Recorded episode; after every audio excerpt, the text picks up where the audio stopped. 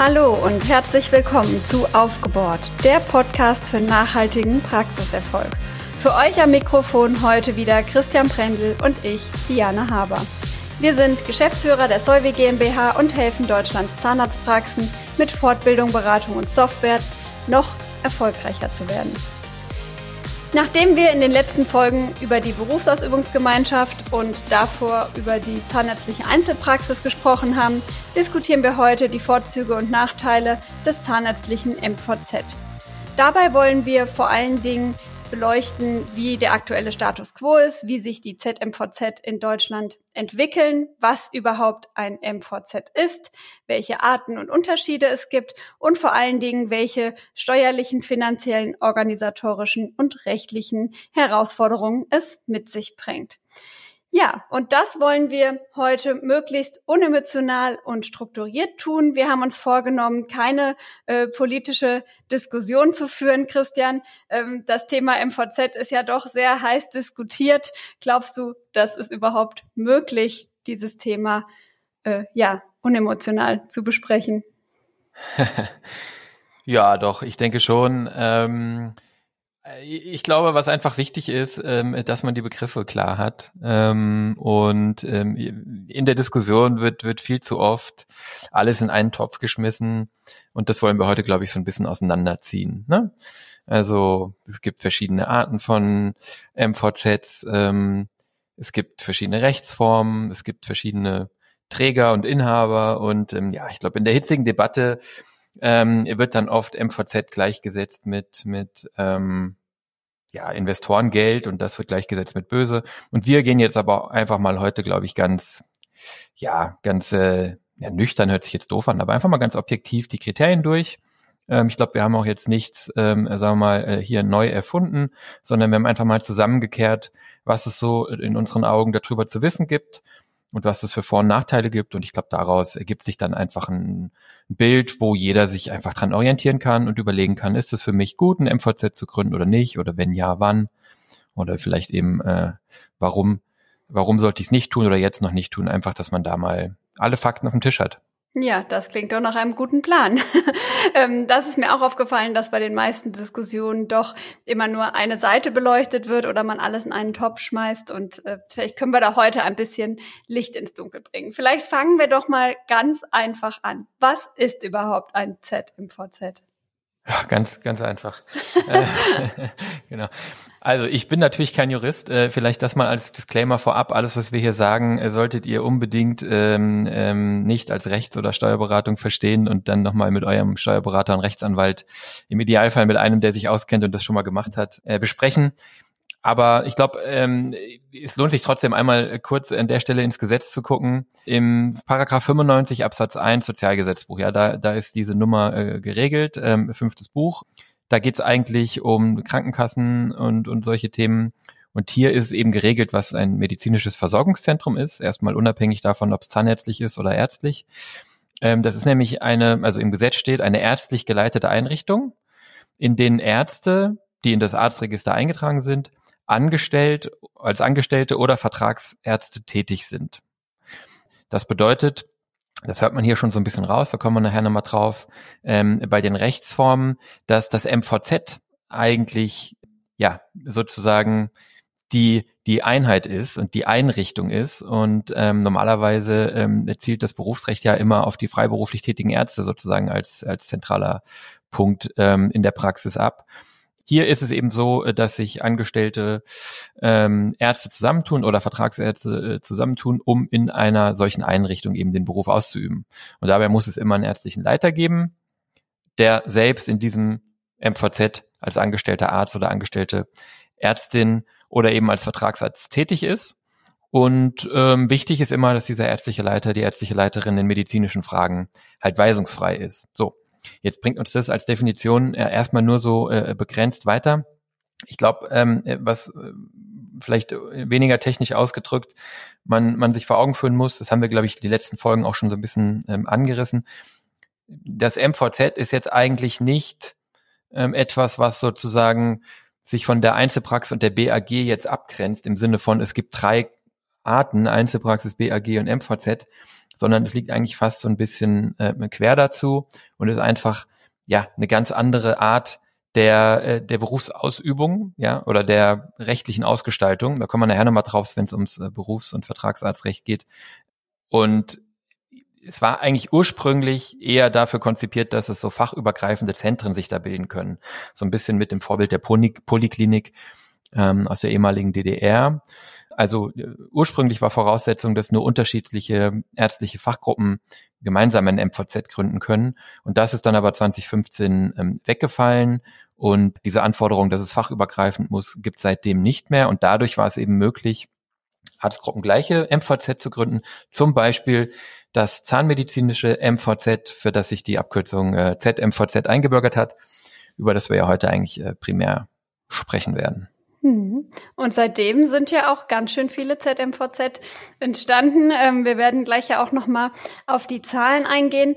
Ähm, jetzt hattest du vorhin ja schon anklingen lassen, dass man gut unterscheiden muss ähm, zwischen den Arten der MVZ, also dass es da einfach sehr viele verschiedene Arten gibt. Und unter anderem unterscheiden sie sich ja auch durch die Art der Gründung beziehungsweise durch die Gründer. Äh, und jetzt wäre natürlich die Frage eigentlich als nächstes, ähm, wer gründet denn überhaupt ein MVZ?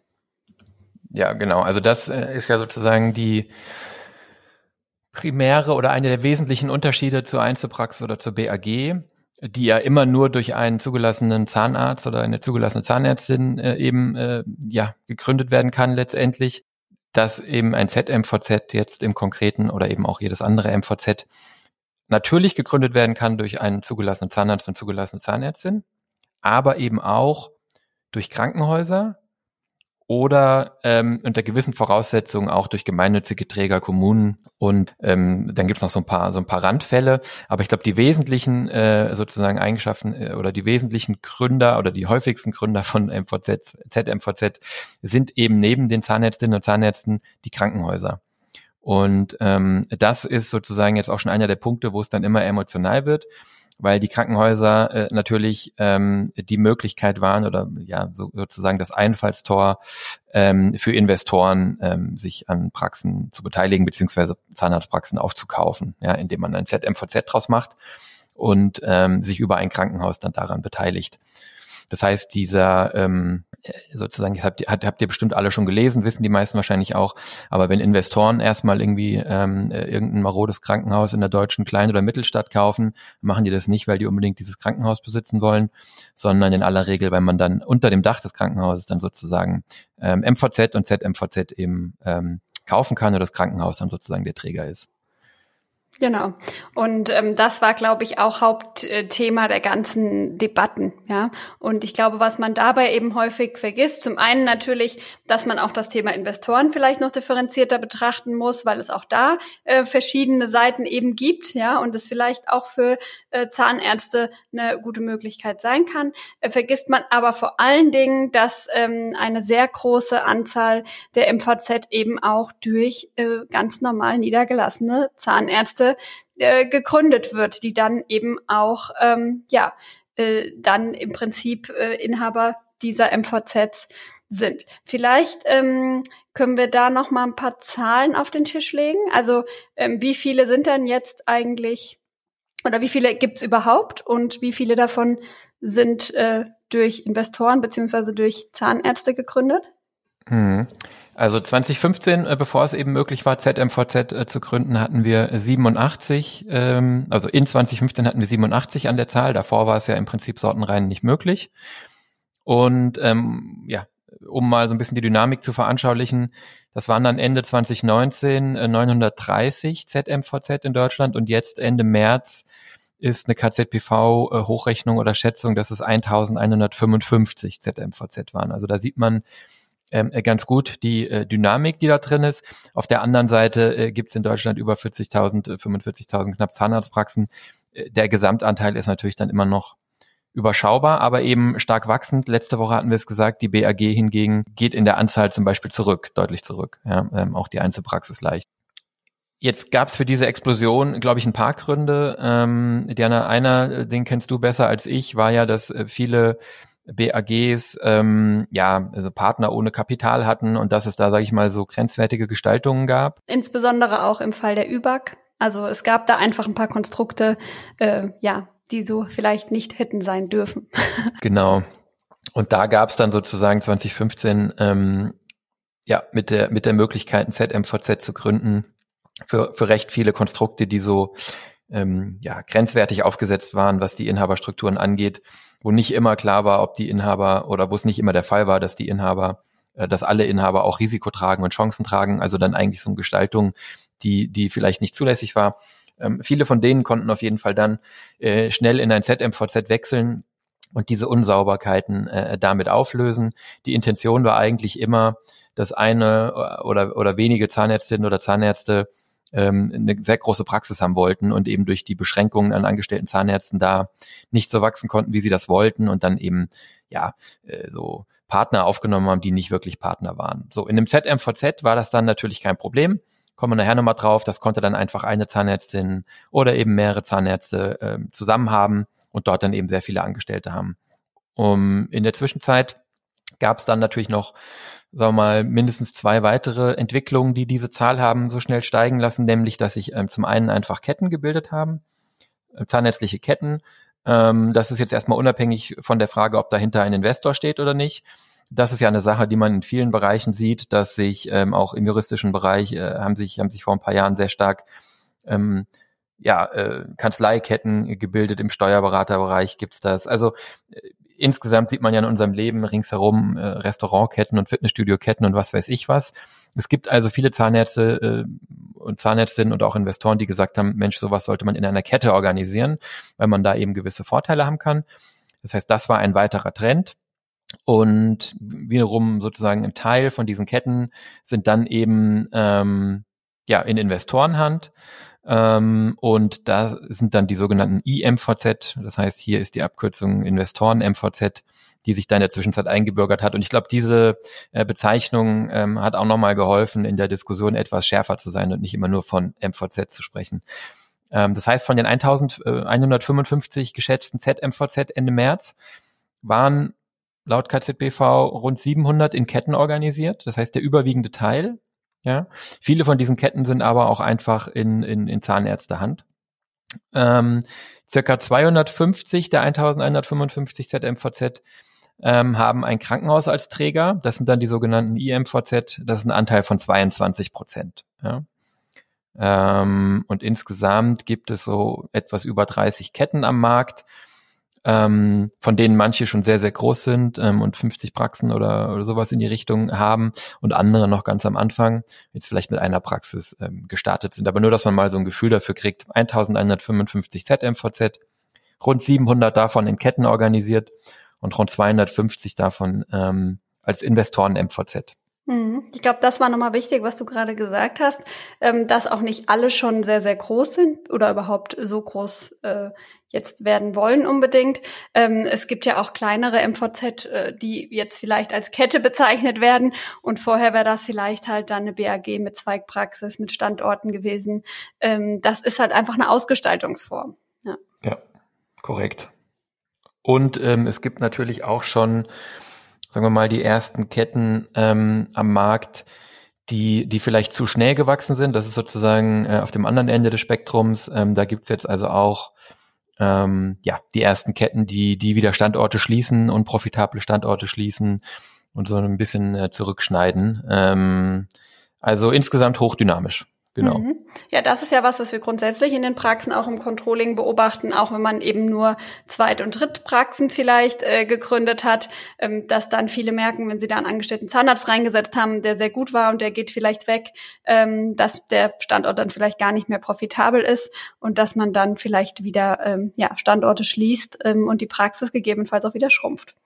Ja, und das ist äh, genau der Punkt und das ist halt auch die organisatorische Herausforderung, ne? Aber ein Stück weit ist das auch ganz normal. Also das ist einfach das, was im, in unserem, in unserer freien Marktwirtschaft passiert. Ähm, die ist ja eigentlich bei allem, allem, was sie tut, immer solchen Anpassungsprozessen unterlegen und es gibt immer äh, sozusagen Entwicklungen, die zu schnell in eine Richtung gehen, dann wieder zurückgehen, dann gehen die oft zu schnell zurück in die andere Richtung und übertreiben dann nach unten. Ähm, das ist eben so ein ewiges Pendel, aber der langfristige Trend der Anzahl der ZMVZ ist auf jeden Fall rasant steigend.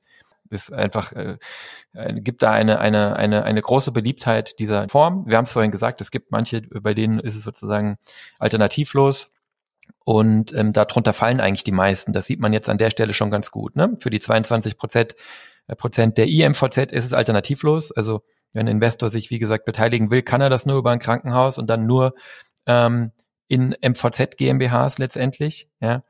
Ähm, auch die Ketten, äh, kommen wir nachher auch nochmal drauf, haben im Prinzip gar keine andere Wahl, also die nicht äh, Investoren getragenen Ketten, als äh, das in einem MVZ stattfinden zu lassen und was wir vorhin eben hatten, alle, die zu viele Partner hatten oder Partner hatten, die keine echten Partner waren, nur um sozusagen diese Wachstumsgrenze auszuhebeln, auch die hatten im Prinzip keine andere Wahl und davon ist es halt ganz, ganz stark getrieben. Hm. Und ähm, vielleicht können wir noch mal darüber sprechen, wo die äh, MVZ gegründet werden, denn ursprünglich wurde ja gesagt, ähm, die Möglichkeit soll geschaffen werden, um die Versorgung im ländlichen Bereich zu stärken. Und ähm, aus dem Bauchgefühl heraus würde ich sagen, das ist vielleicht nicht ganz geglückt. Ja, ja, jetzt bist du doch politisch geworden. Also ich nehme alles genau. Zurück. Ja, das ist nee, nee, das ist ja sozusagen äh, genau der Knackpunkt. Ähm, da gibt's ja auch ein, ein interessantes Gutachten von ähm, äh, das IGES Gutachten.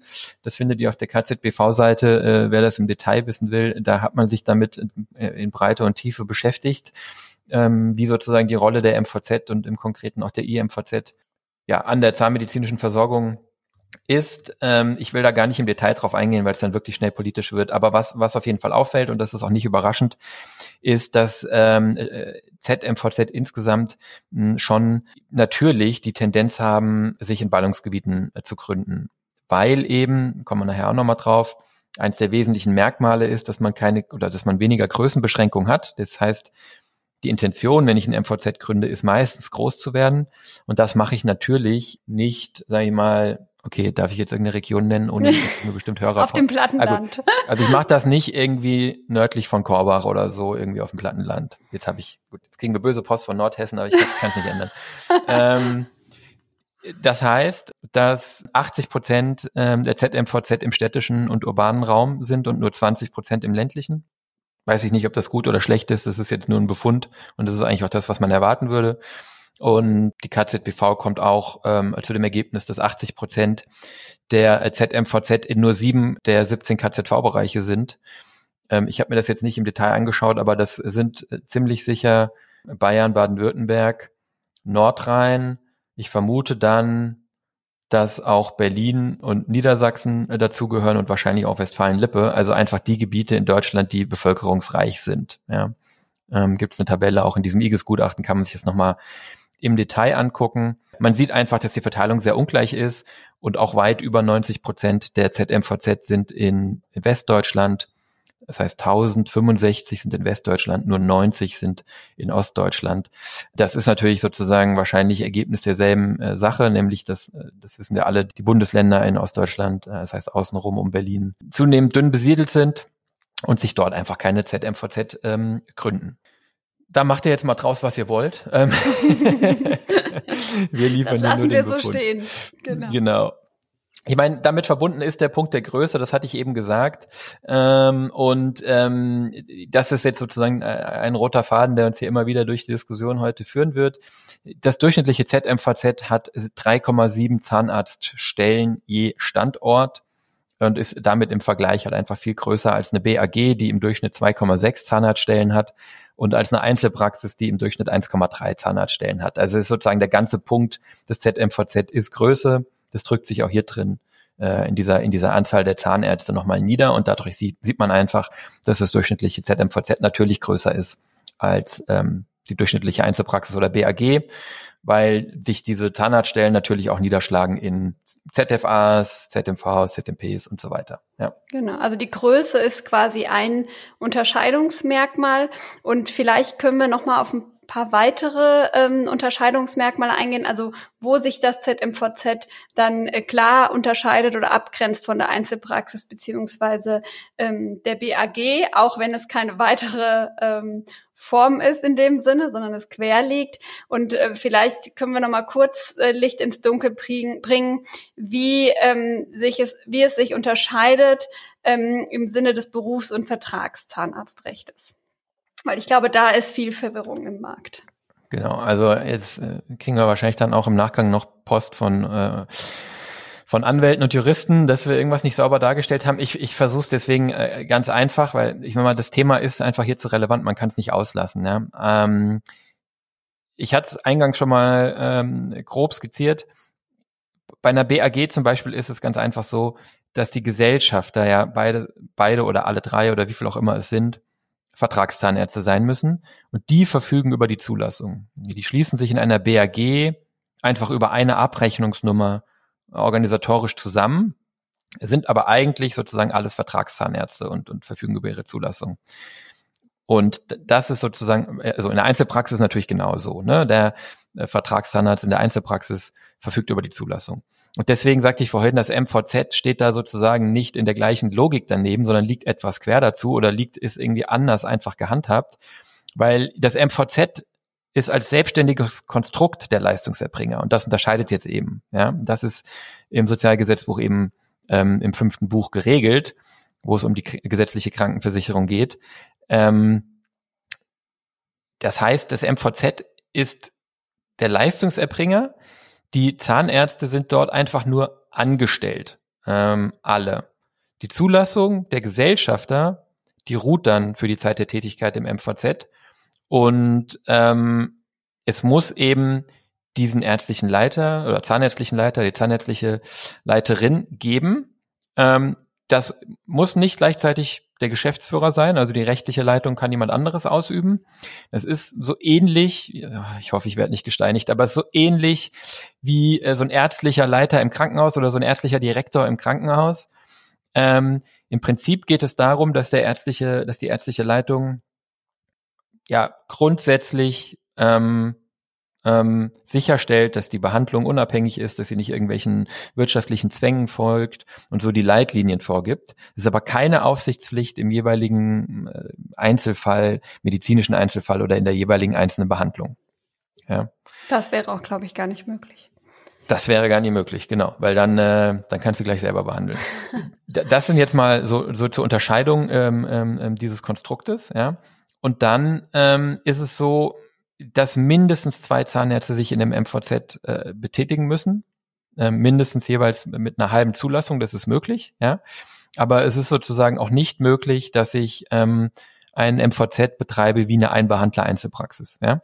Ich kann also nicht sagen, ich bin Zahnarzt, habe sonst keinen Angestellten und niemanden und mache jetzt ein MVZ. Das funktioniert nicht. Es müssen immer mindestens zwei Zahnärztinnen und Zahnärzte sein. Sonst wäre es eben wieder nicht dieser Charakter des, des Versorgungszentrums. Ja, die Intention des Gesetzgebers war ja, einen Ort zu schaffen, ein Konstrukt zu schaffen, in dem mehrere Ärzte ähm, zusammenkommen können, um tätig zu sein. Das heißt, mindestens zwei Zahnärzte müssen in einem MVZ, ZMVZ äh, tätig sein. Und äh, viel spannender ist natürlich die Frage, wie viele höchstens, das wisst ihr auch alle, das ist im Prinzip jetzt der wesentliche Punkt, warum man ein MVZ, ZMVZ macht. Im Bundesmantelvertrag ist geregelt, dass seit 2019 jeder Vertragszahnarzt höchstens vier, also eigentlich drei mit einer Sondergenehmigung vier Vollzeit beschäftigte Zahnärztinnen anstellen darf. Und genau diese Regelung gilt für medizinische Versorgungszentren nicht. Medizinisches Versorgungszentrum ist kein Vertragszahnarzt in sich selbst und dementsprechend ist eben hier die Anzahl der angestellten Zahnärzte komplett unbegrenzt. Das heißt, im Umkehrschluss, ich habe hier natürlich Wachstumschancen. Das ist der Kernpunkt, warum man ein ZMVZ macht. Wenn man sagt, diese vier oder drei angestellten Zahnärztinnen und Zahnärzte reicht mir nicht. Und zugleich äh, führt das natürlich auch, äh, sagen wir mal, dazu, dass wir eventuell ein bisschen mehr Stabilität haben, weil es schon auch passieren kann, ähm, äh, dass, dass wir in einer BAG ähm, die Anzahl der angestellten Zahnärzte eben ausreizen, die äh, möglich sind. Das verteilt sich dann ja, multipliziert sich ja mit der Anzahl der Partner in der BAG. Und dann stellt sich natürlich die Frage, was passiert, wenn einer der Inhaber aus der BAG ausscheidet? Was passiert mit den angestellten Zahnärzten? Der muss die im Prinzip müssen so viele angestellte Zahnärzte eben ausscheiden, wie an seiner Zulassung hingen. Auch dieses Problem haben wir natürlich im ZMVZ nicht. Das heißt, wir sind unbegrenzt und es ist im Prinzip auch egal, ob wir Partner aufnehmen oder Partnergesellschafter des ZMVZ verlassen. Ähm, die angestellten Zahnärzte und ihre Zulassungen sind davon komplett nicht betroffen. Eine letzte Möglichkeit oder ein, ein letzter Unterschied ist noch mh, die Möglichkeit, in Filialen tätig zu sein hier ist es natürlich so, dass auch eine Einzelpraxis und eine BAG ähm, neben dem Hauptstandort noch Filialen äh, gründen kann. Es gibt da aber Grenzen. Äh, da sind wir jetzt absolut keine Fachleute, das können die Juristen besser erklären. Aber die Kammer wird natürlich ähm, immer auch hinterfragen, ähm, wie ist denn sichergestellt, dass du hier als Inhaber der Einzelpraxis oder der BAG auch in der dritten, vierten oder einfach nur ersten, zweiten äh, Filiale ähm, noch deinen Pflichten nachkommst. Das heißt, da habe ich Grenzen ich muss auch immer natürlich sicherstellen, dass die Versorgung der Versicherten äh, in der weiteren Filiale noch ähm, verbessert wird. Und im äh, ZMVZ habe ich einfach ja die, die, diese Grenze, diese diese diesen Nachweispflicht, dass ich als Inhaber eben äh, an all diesen Orten auch sein kann, die habe ich im Prinzip nicht. Ähm, das wird letztendlich über die zahnärztliche Leitung äh, dort geregelt. Und das ist genau der Fall, den ich vorhin geschildert habe, wenn man eben weitere Standorte hat, zum Beispiel als BAG und dort nur angestellte Zahnärzte in Anführungszeichen ähm, reinsetzen möchte, ist das so eigentlich ähm, gar nicht möglich und auch nicht sinnvoll. Und da ähm, hat das MVZ auf jeden Fall zum Beispiel seine ähm, Berechtigung oder seinen Sinn. Genau, also jetzt haben wir ja hauptsächlich erstmal abgegrenzt, wie es berufsrechtlich oder vertragszahnarztrechtlich aussieht. Ähm, und da geht's eben hauptsächlich auch um die Anzahl der angestellten Zahnärzte zum Beispiel, wie eben besprochen. Und jetzt gibt's ja nochmal eine Unterscheidung aus gesellschaftsrechtlicher Sicht. Ähm, und ich glaube, da ähm, haben viele Fragezeichen, denn ähm, viele glauben, dass das MVZ automatisch auch immer eine GmbH ist. Und äh, dem ist ja nicht so. Ähm, das hängt ja davon ab, mit wie vielen Zahnärzten ich ähm, das MVZ gründe, also ob ich aus einer Einzelpraxis ein MVZ mache, dann bin ich automatisch eine GmbH. Ähm, und wenn ich eben mehrere Inhaber bin, dann muss dem nicht so sein. Und dann hatten wir noch den Fall ähm, der, des Einstiegs oder der Übernahme durch Investoren. Auch da ist ja eine GmbH ähm, notwendig. Vielleicht können wir hier noch mal ein bisschen aufklären. Genau, ja, jetzt, äh, jetzt wird genau noch mal so ein bisschen technisch, aber du hast völlig recht. Ähm, neben der Tatsache, dass oft MVZ und Investoren MVZ sozusagen ähm, in einem Gedankenstrang pauschal diskutiert wird, wird eben ganz oft auch MVZ in der Diskussion gleichgesetzt mit der GmbH. Das passiert uns auch immer wieder. Das wird uns, ist uns sicherlich bis hierhin schon passiert und wird uns vielleicht im weiteren Verlauf auch noch passieren. Ähm, aber prinzipiell ist es möglich, dass man ein MVZ gründet in ähm, der Rechtsform der Personengesellschaft. Das ist dann die GBR oder die Partnerschaftsgesellschaft. Ähm, als eingetragene Genossenschaft geht, meine ich auch, äh, habe ich aber noch nie gesehen. Und alternativ eben als juristische Person. Das wäre dann die GmbH, die Gesellschaft mit beschränkter Haftung. So. Viele der Kritikpunkte an dem ZMVZ oder an dem MVZ im Allgemeinen kommen eigentlich erst durch die Rechtsform der GmbH. Da kommen wir gleich nochmal drauf. Die Rechtsform der Personengesellschaft, da unterscheidet sich das MVZ eigentlich gar nicht so großartig von der BAG, die ja auch äh, in der GBR in der Regel organisiert ist.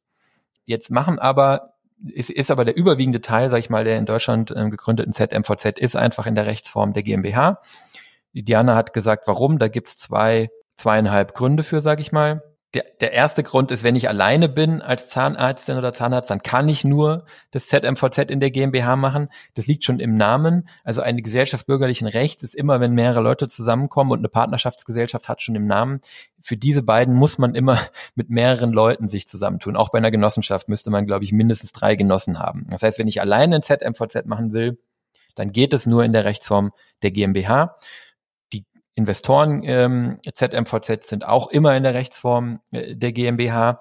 Und dann gibt es viele, die diese Rechtsform der GmbH wählen, vielleicht ohne drüber nachzudenken, warum, vielleicht weil man das Gefühl hat, das macht man so, vielleicht weil man die Alternativen gar nicht kennt oder vielleicht auch aus der Hoffnung heraus, dass die Haftung beschränkt ist.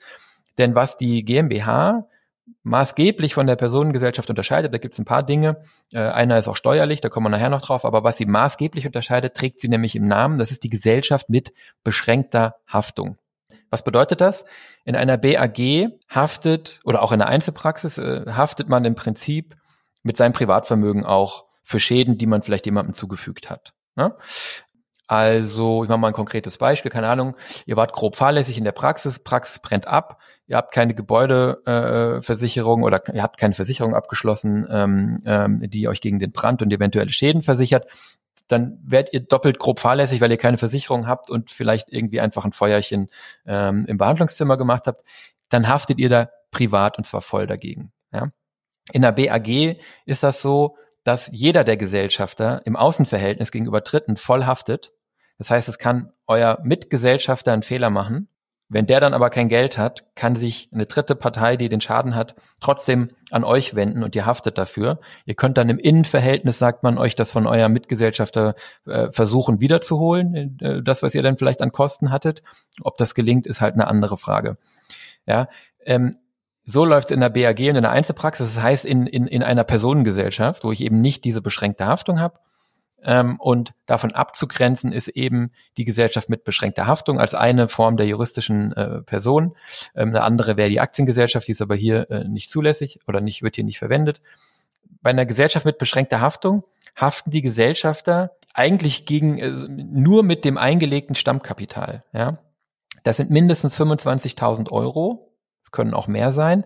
Aber letztendlich ist es jetzt mal ganz vereinfacht gesagt, das ist jetzt äh, nicht, nicht, nicht vollständig äh, abschließend und, und in vielen Fällen ist es dann eben doch nicht so. Aber grundsätzlich haftet man mit diesen 25.000 Euro oder was auch immer ähm, die Einlage in die GmbH war. Und die GmbH agiert als juristische Person.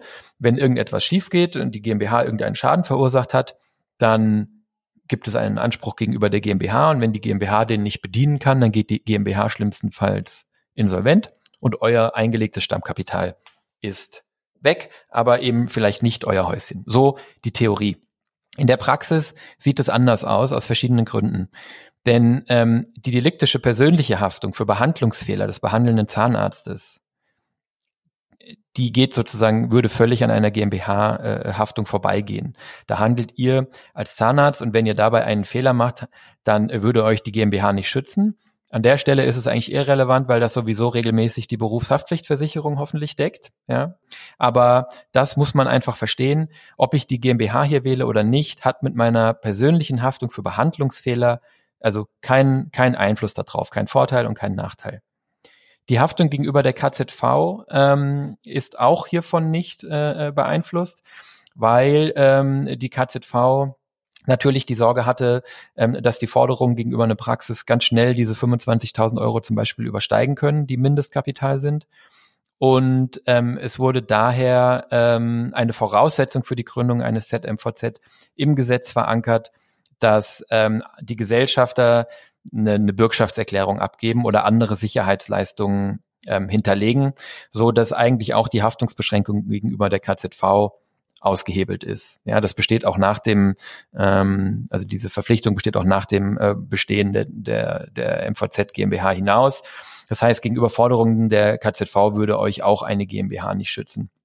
Am Ende des Tages sind die, die echten Haftungsvorteile der GmbH dann eigentlich nur noch die Haftung gegenüber, gegenüber Lieferanten und ähm, dem Personal im Hinblick auf Gehaltsforderungen und ähm, da ist es natürlich auch so, dass, dass das seine Grenzen hat. Ne? Also Diana, ähm, unsere Solvi GmbH ist ja eben auch eine GmbH. Und wenn wir jetzt hier aber grob fahrlässig handeln oder für unsere Mitarbeiter keine Steuern oder Sozialabgaben ab, abführen, auch dann würde uns die GmbH nichts helfen. Lange Rede, kurzer Sinn. Es gibt Gründe, wo man eine MVZ GmbH machen muss.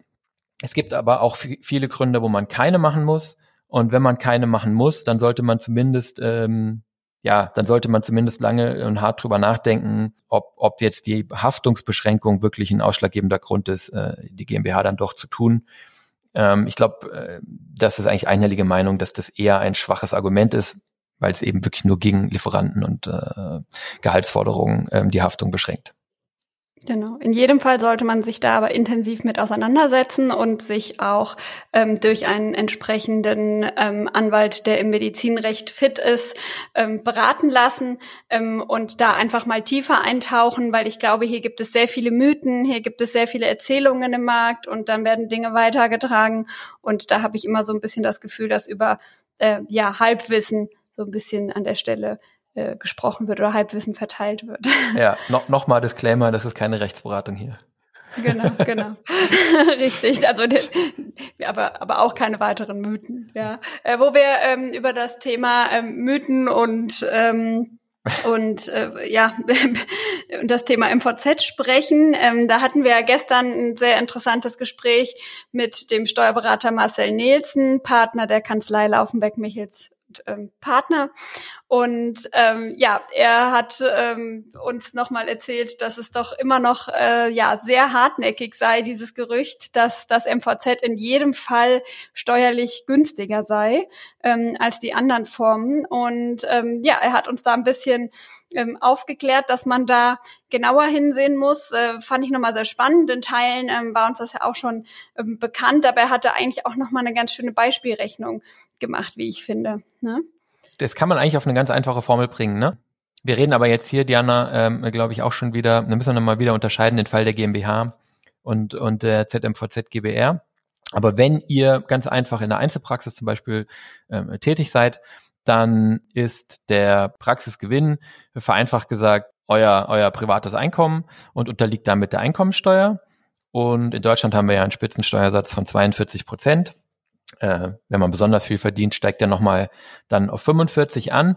Und da ist man aber sozusagen, ja, mit jedem zusätzlichen Euro, den man verdient, ist man dann doch als Zahnarztpraxis da äh, relativ schnell in diesem ähm, Spitzensteuersatz. Und im, im Schnitt ähm, dürften sich die meisten Zahnärztinnen und Zahnärzte auch äh, so den 40 Prozent äh, annähern oder in den 42 Prozent und vielleicht sogar drüber ähm, Einkommensteuerbelastung ähm, liegen. Und jetzt äh, gibt es ja sozusagen die das Narrativ, ähm, das auch nicht komplett falsch ist, aber äh, dass man diesen 42 Prozent umgehen kann oder oder erstmal nicht bezahlen muss, indem man ähm, zum Beispiel einen ZMVZ in der Rechtsform der GmbH äh, gründet. Daran mache ich es jetzt mal fest. Was dann passiert ist, ähm, die GmbH ist auf jeden Fall Körperschaftssteuerpflichtig und dieser Körperschaftssteuersatz, der beträgt 15 Prozent. Das heißt, die GmbH ähm, zahlt auf den, äh, auf den Gewinn, äh, der sich in ihr ergibt, 15 Prozent Körperschaftssteuer. Sie ist dann ähm, auch noch gewerbesteuerpflichtig. Das hängt dann sehr stark davon ab, wo die eben ist. Ähm, wir haben es ja vorhin schon gesagt, die sind eben seltener auf dem platten Land, ähm, sondern oft in großen Städten. In großen Städten gibt's oft auch salzige Gewerbesteuerhebesätze, so dass sich da äh, schnell nochmal, keine Ahnung, 12, 15 oder vielleicht auch an die 20 Prozent ähm, Gewerbesteuer ähm, dazu ergeben. Jetzt ist die Berechnung in der Realität komplexer. Jetzt bitte äh, Steuerberater, ihr braucht uns nicht schreiben. Wir wissen, dass das äh, mit der Gewerbesteuer und der Körperschaftssteuer äh, komplexer ist und man die nicht einfach addieren darf. Wir machen aber jetzt auch keinen Riesenfehler, wenn wir es trotzdem mal tun. Der Einfachkeit halber merkt man hier schon, dass ZMVZ GmbH so roundabout 30 Prozent ähm, Steuern auf den Praxisgewinn bezahlen würde. Das wäre aber auf den Gewinn nach eurem Gehalt, weil in der ZMVZ GmbH wärt ihr angestellter Zahnarzt, auch als ärztlicher Leiter und würdet ein Gehalt beziehen. Auf dieses Gehalt würdet ihr weiterhin die 42 Prozent Spitzensteuersatz zum Beispiel zahlen. Auf das, was übrig bleibt, wären dann jetzt hier schon in der GmbH roundabout 30 Prozent, vielleicht auch mehr sozusagen an Steuern auf diesen übrigen Gewinn angefallen. Und ähm, dann ist das Geld aber noch in der GmbH. Da kommen wir nachher auch nochmal drauf. Das ist nämlich ein maßgeblicher Unterschied. Die GmbH ist eine juristische Person und ich bin eine natürliche Person. Und selbst wenn mir die GmbH gehört, darf ich dieser juristischen Person das Geld nicht einfach abnehmen. Das ist nämlich ihrs. Das heißt, ich muss, um das Geld in den Privatbereich zu kriegen, ähm, den Rest des Gewinnes, der nach den 30 Prozent Versteuerung übrig ist, als Gewinnausschüttung zum Beispiel an mich als Inhaberin oder Inhaber ausschütten und dann fallen nochmal 25 Prozent Abgeltungssteuer an. Lange Rede, kurzer Sinn. Ein Teil davon ist wieder anrechenbar. Man kann das aber rechnen, wie man will. Der Marcel hat das auch bestätigt. Wir haben das auch schon oft genug gesehen. In aller Regel ist es so, dass am Ende bei der MVZ GmbH, nachdem man Körperschaftssteuer, Gewerbesteuer und dann nach der Ab Ausschüttung Abgeltungssteuer auf die ausgeschütteten Gewinne gezahlt hat, die Gesamtsteuerbelastung mindestens auch bei 42 Prozent, oftmals sogar eher bei 45 oder 47 Prozent in die Richtung äh, gelegen hat. Das heißt, wir sind hier nicht bei Mythbusters, aber der Mythos sozusagen, dass ähm, ähm, ja, steuerlich die, die ZMVZ GmbH zum Beispiel vorteilhaft ist, ähm, den kann man hier einfach sehr, sehr schnell widerlegen. Die einzige Ausnahme wäre, wenn man das Geld nicht ausschüttet. Das heißt, wenn man sehr aggressive Wachstumspläne hat, da ist natürlich in der, in der, in der BAG der Nachteil, dass ich alles, was übrig ist, erst mit den 42 Prozent versteuern muss und dann nur den Rest investieren kann. In der ZMVZ GmbH hätte ich hier nur die Gewerbesteuer und die Körperschaftssteuer. Ich würde das Geld in der Gesellschaft lassen und könnte dann sozusagen die übrigen 70 Prozent investieren. Ähm, das ist sozusagen die einzige Ausnahme, wo das Sinn machen kann. Aber wenn ich auf 20 oder 30 Jahre denke oder auch nur auf 10, dann werde ich ja irgendwann diese Gewinne irgendwann entnehmen wollen. Da komme ich nicht drum rum. Und egal wann ich das tue, irgendwann fallen diese 25 Prozent an. Von daher ist die Betrachtung schon richtig. Es ist einfach kein Steuersparmodell. Genau, und ganz wichtig, steuerlich beraten lassen, Einzelfall prüfen, dass einfach genau geguckt werden kann, ähm, ja, wie ist das in meinem konkreten Fall. Also, ähm, wie gesagt, ne, ganz, äh, ganz genau prüfen lassen und äh, mit dem Steuerberater besprechen. Du hast gerade eben noch einen ganz, ganz wichtigen Punkt gesagt, Christian, also wie ich finde, sehr, sehr wichtigen Punkt, nämlich, ähm, dass man nicht einfach eine Entnahme tätigen kann, so wie man es bisher gewohnt war. Und das sehen wir sehr, sehr häufig bei Einzelpraxen, die in MVZ GmbH äh, plötzlich gründen, dass ihnen das vielleicht nicht so bewusst ist, beziehungsweise dass sie nicht darauf achten, was sie alles so über die Praxis bezahlen, über das Praxisbankkonto und ähm, dann aus Versehen Entnahmen tätigen. Und da wird es dann in der Buchführung auch schon sehr komplex und man muss gucken, dass das Geld wieder in die Gesellschaft kommt. Und ähm, das ist vielleicht auch ein gewisser Nachteil, denn ich habe einfach nicht so die Flexibilität. Also ich kann nicht einfach Geld aus der Praxis nehmen und wieder einlegen, sondern ich muss mir zum einen genau überlegen, wie hoch soll mein Gehalt sein sein und ähm, was passiert mit den Gewinnen. Kann natürlich auch ein Vorteil sein, ähm, dass ich eben da vielleicht eine festere Entnahme im Sinne von einem Gehalt bekomme und ähm, das nicht so flexibel gestalten kann, aber das muss ich einfach im Vorfeld wissen und berücksichtigen. Das stimmt. Also diese, sag mal, diese disziplinierende Maßnahme eines festen Gehaltes, die finde ich eigentlich ganz charmant. Es hält mich aber natürlich auch nichts davon ab, das in der Einzelpraxis oder in der BAG äh, also ähnlich auszugestalten das ist wirklich, glaube ich, einfach wichtig, dass man, ähm, wenn man äh, da ähm, äh, in ein MVZ umwandelt, sich auch wirklich in den Gewohnheiten anpasst. Es ist eben ein Kredit der Gesellschaft an mich, wenn ich mir einfach Geld rausnehme. Der muss dann wieder rechtlich abgesichert sein. Da müssen Zinsen drauf berechnet werden. Also da muss wieder, äh, hängt wieder eine ganze Menge dran. Und auch was die Ausgabendisziplin angeht, ist es äh, in der Tendenz in der Einzelpraxis oder BAG nicht so dramatisch, wenn ich mal die falsche Karte gezückt habe da hängt dann bei einer GmbH auch wieder mehr dran, wenn ich eine Ausgabe privat getätigt habe. Ähm, ich muss einfach noch viel ordentlicher sein, auch mit, äh, mit, mit der Fragestellung, äh, von welchem Konto habe ich jetzt gerade Geld ausgegeben, was, welche Bezeichnung steht genau auf der Rechnung. Also da gibt's einfach ein paar organisatorische Hürden. Und ähm, zusätzlich ist noch die Herausforderung, dass ich einfach ähm, einen höheren Aufwand habe, weil das jetzt nochmal äh, sozusagen äh, auch wieder in dem Fall der GmbH eine andere Art der Buchführung ähm, durchgeführt werden muss. Das heißt, wenn wir jetzt so ein bisschen aus der aus der ähm, rein steuerlichen Betrachtung mal rausgehen in die organisatorisch-finanzielle ähm, Sicht, dann ist es zunächst mal so, dass ich mit der Umwandlung in ein MVZ natürlich Rechtsanwaltskosten habe. Das ist auch völlig legitim. Ich habe dann Notarkosten eventuell, ich habe Kosten für die Registereintragung, ich habe einfach Gründungskosten. Und insbesondere, wenn ich die Rechtsform der GmbH gewählt habe, ähm, habe ich dann eben auch einen erhöhten administrativen Aufwand, sicherlich erhöhte Aufwendungen, was die Buchhaltung angeht. Das heißt, ähm, in der Regel wird die beim Steuerberater gemacht werden. Ich habe dann erhöhte Steuerberatungskosten Ganz einfach aus dem Grund heraus, dass ich als MVZ GmbH keine Einnahmenüberschussrechnung machen kann, sondern ähm, bilanzierend äh, buchhalten muss. Das ist einfach aufwendiger. Da gehen ein paar zusätzliche Bücher mit einher, die geführt werden müssen. Ich muss dann auch einen Abschluss ähm, machen. Den muss ich auch offenlegen. Und ich habe insgesamt ähm, an der Stelle einfach ähm, einen erhöhten Aufwand. Das kann man alles ähm, in den Griff kriegen Ähm, aber es ist äh, vor allen Dingen halt, äh, und, und das schlägt vor allen Dingen halt äh, dann zu Buche, wenn ähm, wenn es nicht nötig war und wenn meine Praxis eigentlich gar nicht so groß ist oder gar nicht so groß wird, wie ich es vielleicht mal gedacht habe. Genau. Und deshalb ist es so wichtig, vorher zu prüfen, ähm, was die Begründung ist hinter dem MVZ oder was meine Motive sind, warum ich das gründen möchte, ähm, weil wir nicht selten Praxen sehen, die zum Beispiel ein MVZ GmbH gründen wollen, weil sie vorübergehend einen Zahnarzt zu viel haben, der aber, wo sie schon wissen, wie der aussteigen wird. Ja, ähm, dann muss man unbedingt eine andere Lösung finden. Ähm, und äh, ja, dann habe ich auch schon Fälle jetzt gehabt, die ein MVZ gegründet haben, dann gemerkt haben, dass sie es eigentlich doch nicht wollen wollen, jetzt ein Partner einsteigen will und sie jetzt überlegen, ja, wie kommen wir aus der Nummer wieder raus? Können wir wieder zurückgehen? Dann äh, eben auf eine BAG und da wird es einfach schnell teuer, weil wir sehen das gerade im ersten Jahr und ähm, das Jahr ist aufgrund der Abgrenzung und der Bilanz dann ähm, sieht sowieso erstmal schlechter aus habe ich dann aber eben auch noch, ja, roundabout, so wie wir es sehen, in der Regel bis zu 100.000 Euro zusätzliche Kosten. Und ähm, ja, das ist natürlich ordentlich und ähm, das sollte ich mir einfach gut überlegen. Und wenn es Gründe gibt, dann ist das in Ordnung, dann investiere ich dieses Geld, ähm, weil ich eben wachsen möchte und weil ich eben äh, eine bestimmte Strategie verfolge. Aber ich sollte es nicht einfach nur machen, weil es Mode ist oder Trend oder weil ich glaube, ich brauche es jetzt gerade mal eben. Ne? So. Insbesondere, ähm, wenn ich eine GmbH gründe. Ich glaube, den Unterschied haben wir jetzt ähm, deutlich gemacht. Ne? Vieles davon entfällt, wenn ich keine GmbH gründen muss. Ja, genau. Also einmalige Kosten sicher fünfstellig, manchmal sogar sechsstellig.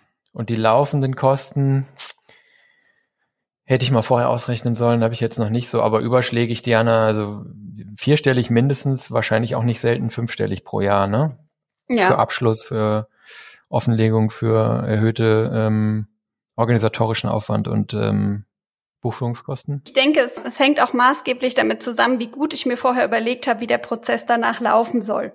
Ähm, also meistens wird es dann teuer laufend, ähm, wenn man sich das nicht überlegt hat und dann ein großes Chaos entsteht. Ähm, da waren wir auch schon ähm, in ein paar Projekte involviert, wo wir wieder aufräumen sollten und einen Prozess schaffen sollten, was dann manchmal gar nicht so einfach ist, ähm, wenn man das nicht im Vorfeld definiert hat. Und da geht es eben insbesondere um Themen, ähm, ja, wie geht das mit den Rechnungen, wie, wie erstelle ich die Bilanz, welche Unterlagen braucht der Steuerberater, ähm, wie wird die Buchhaltung erstellt? Ähm, und, und all diese Themen, dass das einfach einmal definiert ist. Und dann kann man den organisatorischen Mehraufwand vielleicht auch ein bisschen in Grenzen halten, aber man muss einfach damit rechnen, dass alles teurer wird. Ja, wie alles im Leben. Ja, und äh, vielleicht noch ein Aspekt, wenn wir gerade bei den organisatorischen Themen sind und beim Thema Buchhaltung, dann muss ich mir auch unbedingt über das Thema Controlling Gedanken machen. Das ist jetzt ähm, zum Teil unabhängig von der GmbH. Bei der GmbH muss ich mich natürlich auch damit beschäftigen, ähm, denn da habe ich wieder die Besonderheit, dass ich plötzlich ähm, als äh, ja, Mitarbeiter im Prinzip mit einem Gehalt gebucht werde. Das heißt, äh, der Inhaber steckt in den Personalkosten. Es gibt dann noch ein paar mehr Besonderheiten, die einfach berücksichtigt werden müssen, wenn ich mich mit anderen Praxen vergleichen möchte. Also wenn ich zum Beispiel ein Benchmarking mache, das sehen wir, wenn wir so Benchmarking-Seminare durchführen, dass wir dann doch bei den GmbHs einiges bereinigen müssen, damit sie überhaupt vergleichbar sind mit anderen Praxen. Des Weiteren brauche ich unbedingt ein differenziertes Controlling. Das ist unabhängig von der GmbH ähm, aber grundsätzlich notwendig ähm, in, im MVZ. Denn da, wo ich eine große Praxisstruktur habe, und ähm, wir haben ja schon festgestellt, das sollte ähm, der Sinn dahinter sein, dann brauche ich natürlich auch viel mehr Transparenz über meine einzelnen Standorte. Also wie erfolgreich läuft denn welcher Standort, wie erfolgreich läuft welcher Praxisbereich, nämlich Behandlung, Prophylaxe, Labor, Kinderzahnheilkunde, KFO, welche Bereiche ich auch immer eben in meinem MVZ anbiete und natürlich über die einzelnen Leistungserbringer, weil wenn ich mir vorstelle, ich habe nicht mehr nur noch ein oder zwei angestellte Zahnärzte, sondern vielleicht 10, 20, 30, 40, 50 oder mehr, ähm, dann brauche ich ein gutes Controlling darüber, wer eigentlich wie viel Umsatz macht, wie viele Stunden arbeitet, ähm, was kostet, wie die Umsatzbeteiligung läuft. Ähm, da wird es einfach wesentlich komplizierter und ich habe natürlich mit Anzahl der Leistungserbringern oder mit steigender Anzahl der Leistungserbringern in diesem Thema wesentlich mehr Komplexität, weil natürlich auch immer mal einer weggeht, einer gerade kommt, einer krank ist, einer schwanger ist. Ähm, ich habe da einfach sehr einen sehr hohen organisatorischen Aufwand und deshalb brauche ich da unheimlich viel Transparenz und, ähm, und gute Systeme. Und ähm, ja, da sehen wir einfach, dass es in vielen Praxen an der Stelle mangelt, dass sie erstmal gewachsen sind und sich dann fragen, ja, wie läuft das jetzt eigentlich hier? Lohnt sich das alles überhaupt? Und ähm, ja, da ähm, führen wir zum Beispiel eine Profit Center Rechnung durch, dass man mal gucken kann, ähm, wie das denn aussieht und dass man auch langfristig kontrollen kann, ähm, wie die einzelnen Leistungserbringerbereiche und Standorte laufen. Ja, genau. Also du hast jetzt ein bisschen angeschnitten, oft mh, äh, sehen wir so ein bisschen, dass äh, dann äh, ZMVZ so ein bisschen organisatorisch an die Wand fahren. Und das ist eigentlich immer eine Mischung. Eine Mischung daraus, dass es oft Situationen sind, wo man sehr schnell sehr groß werden will und dann aber keiner Zeit eingeräumt hat oder auch nur dem sozusagen der Sache Platz und Raum eingeräumt hat, dass sich eben durch die Umwandlung viele, viele Dinge ändern, ja, organisatorisch ändern, buchhalterisch ändern, rechtlich ändern. Und die, diese Kombination, dass man auf dem Gaspedal steht, während man eigentlich in so einer Umwandlung mal für wahrscheinlich für ein paar Monate ähm, vom Gaspedal runtergehen müsste, ähm, die ist ganz, ganz schwierig. Ja, und da ist es sehr wichtig, das Praxismanagement mitzunehmen von vornherein und ähm, sich über das Thema Digitalisierung spätestens dann Gedanken zu machen, besser im Vorfeld, also besser, Prozesse erst äh, zu digitalisieren und dann mit diesen Prozessen ähm, vielleicht zu wachsen. Ähm, denn überall da, wo es eben jetzt ja komplexer wird und, und viele Personen beteiligt sind, da wird es spätestens notwendig, dass ich eben ähm, mit Software arbeite. Ja, das gleiche gilt auch zum Beispiel für das Thema ähm, Personaleinsatzplan Triggerwarnung, dazu hatten wir ja schon mal eine Folge, ähm, denn da multiplizieren sich natürlich auch die Probleme und Herausforderungen, ähm, wenn ich einfach ein größeres Team habe, die vielleicht noch in mehreren Standorten tätig sind ähm, und da einfach viel mehr Informationen brauchen. Also da unbedingt das Praxismanagement auf dem Wachstumskurs mitnehmen und nicht zu spät. Yep. So, die vielleicht als letzte Sicht noch die Patientensicht. Ähm, ich weiß nicht, wie du es siehst. Ich hätte gesagt, aus Patientensicht ist die Frage, ähm, ist es ein ZMVZ oder nicht, wahrscheinlich relativ egal. Ähm, weil im Prinzip, ähm, tja, das ist ja nur eine formale zulassungsrechtliche Frage. Ne? Was auf meiner Praxis draufsteht, ähm, wie die heißt und wie die sich für den Patienten anfühlt, das ist eigentlich von der Frage, ob es eine Einzelpraxis, äh, BAG ähm, ist oder eben auf der anderen Seite ein ZMVZ, das ist eigentlich komplett ähm, äh, unberührt. Siehst du auch so, oder? Ja, also ich würde sagen, dass die meisten es vielleicht gar nicht mitkriegen, auf der einen Seite. Ja. Auf der anderen Seite glaube ich schon, ähm, dass gerade da, wo man es auch zum Beispiel in der Bezeichnung hat, also medizinisches Versorgungszentrum, Zentrum für, ähm, die Praxis natürlich unheimlich groß wirkt. Ähm, man auch das Gefühl hat, da sind Spezialisten. Also man hat einfach eine gewisse Relevanz und wird auch entsprechend wahrgenommen. Ich glaube, das spielt schon eine Rolle. Gleichzeitig ähm, kann es natürlich auch anonymer wahrgenommen werden. Ja? Ähm, ich kenne vielleicht gar nicht mehr die einzelnen behandelnden Ärzte. Ja? Also während früher, ähm, wenn man jemand gefragt hat, äh, wer ist dein Zahnarzt, wo gehst du hin, dann wurde ziemlich sicher ein Name genannt von einer Person, mit der man eben besonders gut klarkommt und wo man glaubt, dass sie kompetent ist und ähm, einfach unheimlich gut. Und ähm, heute ja empfiehlt man dann schon eher die Praxis, würde ich sagen.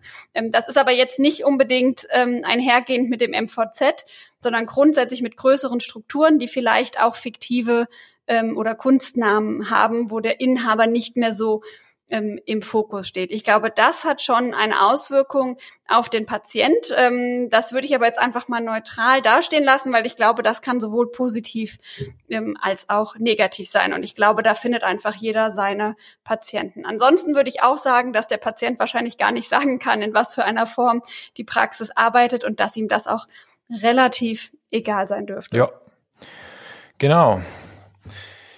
Gut, dann äh, haben wir, glaube ich, die organisatorischen, rechtlichen, steuerlichen, finanziellen äh, Themen soweit abgehandelt. Menschlichen. menschlichen. Ja, und Patienten, genau, menschlichen Themen. Vielleicht als, als, letzten, als letztes Thema noch, weil ähm, das auch in letzter Zeit ähm, ähm, ähm, vermehrt so ein bisschen an, an Beliebtheit gewinnt, die Frage nach der Nachfolgeplanung und Nachfolgeregelung und welche Vor- und Nachteile ähm, das ZMVZ ähm, hier ermöglicht. Ähm, es ist am Ende, am Ende des Tages äh, muss man, ich glaube, es ist jetzt die erste Stelle, wo wir wirklich sagen müssen, auch hier, es kommt drauf an. Gut, haben wir bei Patienten eben auch eigentlich fast schon gesagt. Es kommt drauf an. ähm, die alte Steuerberater- und Rechtsanwaltsaussage gilt hier, glaube ich, wirklich. Ähm, wie soll ich sagen? Es gibt es gibt ähm, Modelle, wo, wo man ähm, sagen kann, ähm, oder wo, wo, wo, wo Zahnärzte und Zahnärztinnen die Idee haben, ich mache aus meiner Praxis ein MVZ mit dem Ziel, dann im, im, im, mit zunehmendem Alter meinen Arbeitseinsatz zu reduzieren. Vielleicht bin ich dann auch irgendwann gar nicht mehr zahnärztlicher Leiter, nur noch Gesellschafter und ähm, bin vielleicht auch gar nicht mehr dann so sehr in die Organisation und die Versorgungsstruktur äh, dort eben eingebunden, kann aber noch sozusagen ein Einkommen aus diesem ähm, ZMVZ äh, fortlaufend erzielen. Ich glaube, der Gedanke ist sehr gut, ist sehr schön. Das ähm, ist auch, glaube ich, wirklich ein Modell, das man äh, sich überlegen kann. Ähm, es hat natürlich auch Grenzen und, und Herausforderungen, ne, das ist klar ich brauche dann, äh, also entweder ist meine, meine, meine Rolle als zahnärztlicher Leiter dort noch sozusagen ähm, notwendig, dann muss ich auch nachweisen, dass ich der nachkomme, dass ich, dann muss ich eben auch noch relativ ähm, ähm viel sicherlich ähm, äh, in der Praxis sein und mich damit beschäftigen. Also dass ich dann gar nicht mehr hingehe, wird als zahnärztlicher Leiter nicht äh, okay sein. Oder ich muss eben einen anderen zahnärztlichen Leiter finden ähm, und bin dann selbst nur noch Angestellter das hat natürlich dann auch wieder zusätzliche Kosten, äh, die das mit sich bringt. So ein zahnärztlicher Leiter wird sich dafür ähm, äh, entsprechend vergüten lassen wollen. Und es besteht natürlich immer die Gefahr, wenn ich mich aus der Praxis rausziehe, dass dann ähm, die Effizienz nachlässt. Das haben wir in dem Podcast hier schon bestimmt hundertmal gesagt. Inhaber sind erfahrungsgemäß die Zahnärztinnen und Zahnärzte mit, den, mit Abstand am höchsten, mit den höchsten Stunden umsetzen. Und je weniger Zeit ich in der Praxis verbringe, je weniger Zeit ich mit Behandlung erbringe, desto weniger von diesen schönen hohen Stundenumsätzen habe ich. Und es muss dann schon sehr gut organisiert sein, dass dieser Zug in der Praxis erhalten bleibt, dass da weiterhin effizient gearbeitet wird, dass da weiterhin ein hoher Anreiz besteht, erfolgreich zu sein. Da müssen also dann die Vergütungsstrukturen passen, da müssen die ähm, Anreize für alle anderen angestellten Zahnärztinnen und Zahnärzte sitzen und da muss die Praxis sicherlich auch eine gewisse Größe haben, damit sie trotzdem noch profitabel ist und einen zahnärztlichen Leiter, äh, einen Angestellten, einen Fremden, der nicht Inhaber ist, ähm, ähm, kostenseitig vertragen kann will sagen, ist ein schönes Modell, das sicherlich funktionieren kann. Aber wenn die Praxis sehr klein ist und ähm, vielleicht auch so eine Praxis, für die ich jetzt keinen Käufer finde, dann würde ich sagen, muss man sich das schon sehr, sehr gut überlegen, ob man diese Umwandlungskosten und diesen administrativen Aufwand eingehen will, ähm, die zusätzlichen laufenden Kosten und ob da wirklich unterm Strich noch genug übrig bleibt. Genau, zumal es dann eben auch schwierig wird, die Praxis noch final zu veräußern. Genau, das ist sozusagen die andere Frage. Ist es jetzt leichter, ein ZMVZ zu veräußern oder nicht? Hm, da muss man jetzt unterscheiden. Also wenn ich ein ZMVZ in der GBR-Rechtsform habe, dann ändert sich im Prinzip nichts im Wesentlichen im Vergleich zu BAG zum Beispiel. Wenn ich aber, wovon man ja dann jetzt dann doch die meiste Zeit wieder redet, von der GmbH ausgehe, ähm, dann ist es so, dass der Verkauf einer GmbH an Investoren sicherlich einfacher ist. Und mit Investoren, da kann man jetzt Verschiedenes drunter verstehen. Es können andere Zahnärzte sein. Das heißt, ich kann mein MVZ verkaufen als GmbH an eine andere MVZ-Kette, die in Zahnärztehand ist, an ein Familienunternehmen, Family Office oder eben auch an die vielgescholtenen Finanzinvestoren. Die werden sich sicherlich freuen, wenn ich da schon eine sauber gepackte GmbH habe und sage, schaut mal hier, die verkaufe ich euch. Auf der anderen Seite ist es, kommen wir gleich nochmal drauf, für ich sag mal, ganz normale Zahnärzte, die eben keine Kette betreiben, die sich einfach niederlassen möchten, ähm, unter gewissen Umständen nachteilhaft eine MVZ GmbH zu kaufen. Diana, äh, Du hast einen Punkt dazu? Genau, also das Problem ist ja, dass eben die entsprechenden, ähm, sag ich mal, normalen Käufer der Zahnarztpraxis, also ein ganz normaler Zahnarzt, ähm, das Problem hat, dass er eben den Wert dann nicht abschreiben kann. Ähm, und das war ja das Beispiel, was ich auch vorhin gesagt habe, dass es da eben schwierig wird und da durchaus auch mal gesagt wird, nein, ich möchte nicht einsteigen, ähm, wenn das eine GmbH ist. Ich muss mir das einfach im Vorfeld überlegen. Ähm, vielleicht, wenn ich das plane, auch mit Investoren ähm, oder anderen Zahnärzten, die Ketten haben, sprechen. Denn ähm, ich glaube, dass auch da doch häufig gewollt ist, dass der Inhaber als medizinischer Leiter eben die Praxis auch noch weiter führt. Und in dem Moment, wo ich ganz rausgehe, müssen die sich natürlich überlegen, wie gehen wir damit um, wen setzen wir da rein. Ähm, ja, und ich glaube, man muss sich einfach Gedanken darüber machen, ähm, wie die langfristige Planung ist und man braucht einfach ein Exit-Szenario. Ja, und ich, ich würde sagen, Hör mal, die Praxis jetzt in Antizipation eines Verkaufs an einen Investor schon mal zu einer GmbH zu machen, das finde ich eigentlich nicht so besonders schlau. Also da muss ich mir ja hundertprozentig sicher sein. Und wenn es eine Restwahrscheinlichkeit gibt, dass es eben doch ein, eine Zahnärztin oder ein Zahnarzt kaufen möchte, dann äh, habe ich eben diesen Nachteil, den Diana eben skizziert hat, dass ich, dass derjenige dann den Kaufpreis nicht abschreiben kann. Ähm, dann habe ich dem keinen Gefallen getan. Andersrum, wird ein Schuh draus. Wenn ich dann tatsächlich an den Investor verkaufe, dann wird der nicht sagen, du bist keine GmbH, ich kauf dich nicht, ja, sondern dann macht man die Umwandlung eben dann, wenn es soweit ist, ja. Das, ich muss jetzt nicht, um Investoren einen Gefallen zu tun, da schon diese Umwandlung vorwegnehmen und mir die Kosten ähm, ähm, äh, und den Arbeitsaufwand antun, nur weil ich vielleicht diesen Schritt gehen würde. Das wäre so meine Sicht auf die, auf die, auf die, auf die Sache. Und im Prinzip ist es eigentlich immer so, egal für was im Leben. Das heißt nicht, dass man nichts ändern sollte, aber es muss schon sehr gute Gründe geben, den Status quo zu ändern. Und ansonsten macht es einfach auch mal Sinn, den Ball zu behalten und das dann eben zu tun, wenn es soweit ist. Genau. Und wichtig wäre in dem Fall, wenn man das plant, auch mit den verschiedenen Investoren zu sprechen. Sie gehen einfach auch sehr unterschiedlich vor. Sie haben unterschiedliche Vorstellungen, unterschiedliche Wünsche und auch zu prüfen, ob die eigene Praxis denn überhaupt dafür in Frage kommt. Weil wenn wir gerade dieses Modell hatten von, ich bin eine nicht verkäufliche Alterspraxis und habe das so als mein Szenario, dass ich da noch ein bisschen mitwirke, äh, aber nicht mehr so viel ähm, und da, dafür eben eine, eine GmbH gründe, dann kann das durchaus sein, dass das eben genau eine Praxis ist, die die nicht haben wollen.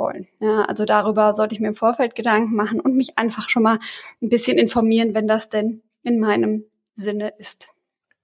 Genau, so, das heißt, äh, long story short, äh, man kann jetzt nicht sagen, dass es vorteilhaft ist, ein ZMVZ zu sein für die Nachfolgeplanung oder dass es nachteilhaft ist. Es hängt primär an der Rechtsform. Da ist die GmbH jetzt nicht unbedingt zwingend notwendig oder sinnvoll, nur in ganz bestimmten Konstellationen, die die absolute Minderheit sind. Und das kann man eben dann noch beiführen, wenn es soweit ist.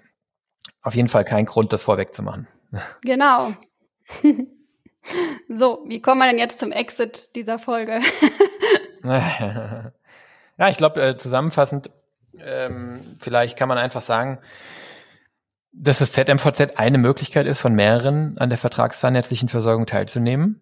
Und es ist somit auch nur eine Möglichkeit von mehreren, wie sich Zahnärztinnen und Zahnärzte zusammenschließen können, um ihren Beruf äh, zusammen mit Kolleginnen und Kollegen auszuüben.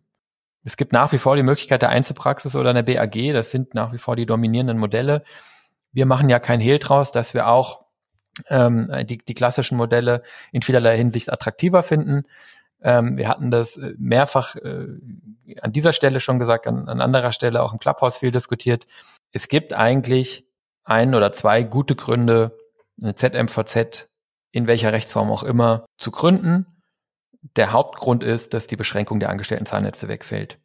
Wenn das für mich ein Thema ist, wenn ich eine, wenn ich sage, ich habe wenig, ich möchte mehr angestellte Zahnnetze haben, als ich gerade ähm, haben darf als niedergelassener Zahnarzt oder Zahnärztin und für mich ist es keine Option, durch die Aufnahme von weiteren Inhabern diese Beschränkung ähm, auszudehnen, weil ich möchte das alleine oder in dem jetzigen Inhaberkreis machen, dann ist das eigentlich der eine primäre große starke Grund, ein ZMVZ ähm, zu gründen und damit einhergehend und sozusagen eng verbunden mit diesem Punkt ist diese ja diese unbegrenzte Möglichkeit im Prinzip Filialen zu gründen im ZMVZ immer äh, natürlich, sofern es die Versorgung äh, verbessert ähm, und das eben ohne Partner tun zu können und ohne, dass ich mich fragen lassen muss, wie ich diese verschiedenen Filialen über so ein äh, sozusagen eventuell auch großes Gebiet denn überhaupt als, als Inhaber ähm, betreuen will. Das ist nämlich die Frage, die ich dann in der Einzelpraxis oder BAG an irgendeinem Punkt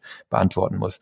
Äh, das sind die zwei wesentlichen Gründe. Der steuerliche, äh, oft suggerierte steuerliche Vorteil ist in unseren Augen keiner. Im Gegenteil, es dürfte sogar in, in den meisten Fällen durchgerechnet teurer sein.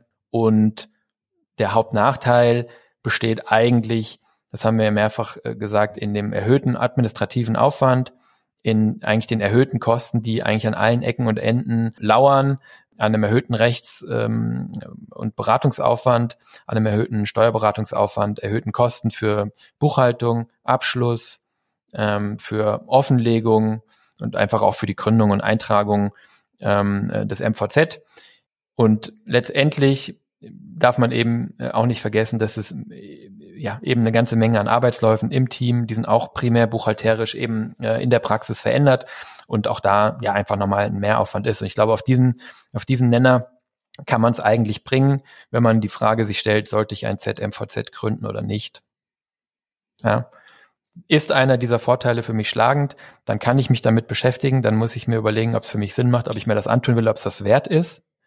Ähm, wenn keiner dieser Gründe schlagend ist, dann ist es in aller Regel auch nicht relevant und schon gar nicht vorweggezogen aus irgendwelchen Exit-Überlegungen. Ähm, das haben wir, denke ich, auch ganz gut dargestellt. Ich, das wäre für mich sozusagen die, der, ja, die Zusammenfassung, der Kern des Themas.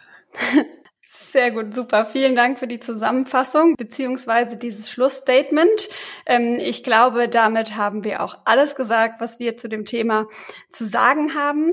Ja, wenn ihr ähm, auf Wachstumskurs seid, ähm, vielleicht mit dem Gedanken spielt, ein MVZ zu gründen oder ihr bereits ein MVZ habt und ja, dazu Themen habt, äh, Herausforderungen oder einfach nur mal äh, jemand braucht, mit dem ihr euch dazu besprechen könnt, dann äh, könnt ihr euch gerne bei uns melden. Wir helfen euch gerne auf diesem Weg, vor allen Dingen in den Bereichen Praxisfinanzen, Personal und Praxismanagement. Sprecht uns gerne an. Bei Interesse schreibt uns eine E-Mail an info@solvi.de oder besucht uns auf unserer Seite www.solvi.de. Wir freuen uns, wenn euch diese Folge gefallen hat und wenn euch unser Podcast grundsätzlich gefällt. Ähm, wenn dem so ist, erzählt es gerne weiter und ähm, ja, abonniert auch gerne den Podcast, dass ihr auch unsere nächsten Folgen nicht verpasst. Ich freue mich bereits aufs nächste Mal. Ja, bis dahin. Macht's gut. Ciao.